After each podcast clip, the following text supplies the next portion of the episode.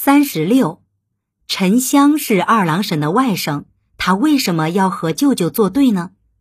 沉香的故事在典籍中几乎没有记载，只在曲艺中的唱本古词里出现。后来人们根据民间传说整理出《新编说唱沉香太子全传》，详细的记载了沉香的生平和故事始末。汉代读书人刘向进京赶考。在华山神庙体诗戏弄华岳三娘，后来华岳三娘奉玉帝的旨意与他成婚。婚后，刘向继续赶考，留下一块沉香作为信物。华岳三娘因为怀孕，没有参加王母的蟠桃大会，被哥哥二郎神发现了她与凡人的私情，将她压在华山之下的地洞中。洞中生子后，华岳三娘将孩子。取名为沉香，让他去扬州认父。谁知沉香在扬州闯下大祸。后来几经波折，他跟何仙姑学习仙法，又得到宣花神斧，与舅舅二郎神大战。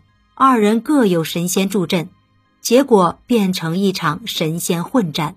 最后玉帝出面为二人说和，这才使二人罢战。沉香得以劈山救母，一家团圆。在其他传说中，二郎神也曾劈山救母。张仙姑与凡间书生杨天佑相爱，生下两个孩子，就是二郎神和三圣母。后来玉帝责罚张仙姑，将她压在桃山之下，引来二郎神劈山救母。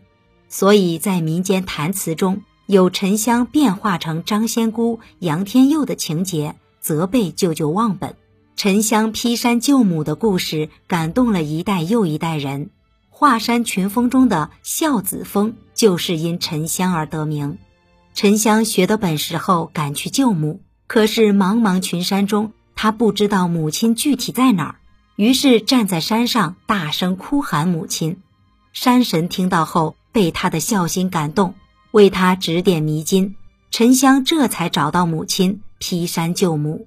沉香哭喊时所站的那座山峰，后来被人们称作孝子峰。您刚才收听的是神话传说《中华文化十万个为什么》，同名图书由中华书局出版，演播陆德金。